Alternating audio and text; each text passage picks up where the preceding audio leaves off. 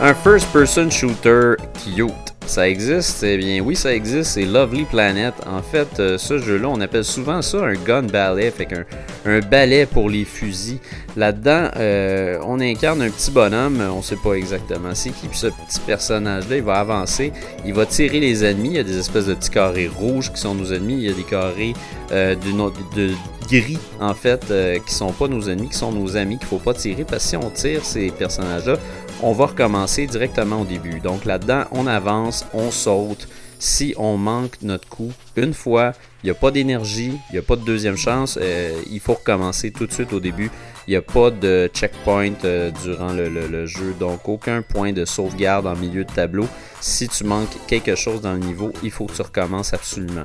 Donc c'est un jeu qui va être quand même assez frustrant puis euh, assez long à réussir puisqu'il faut recommencer très très très souvent.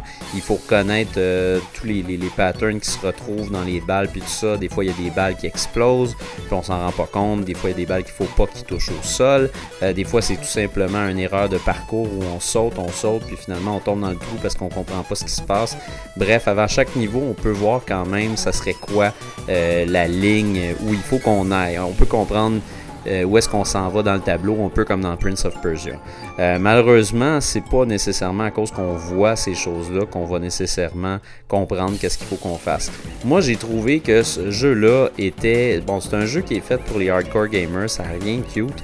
La musique est excellente, euh, le, graphisme c'est cute quand même, mais malgré ça, c'est très difficile. Puis c'est pas un difficile où j'ai eu du fun, c'est un difficile où j'ai eu énormément de frustration, puis où souvent j'ai absolument rien compris de ce qui se passait avec mon personnage ou de ce que je faisais parce que c'est à la première personne. Donc, j'arrive pas à comprendre où est-ce que je saute ou qu'est-ce que je fais de pas correct.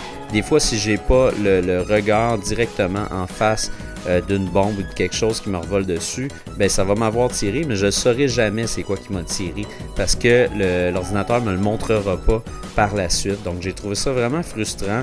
Malgré ça, les tableaux sont quand même bien faits, sont quand même variés. Euh, c'est agréable, mais pas trop longtemps.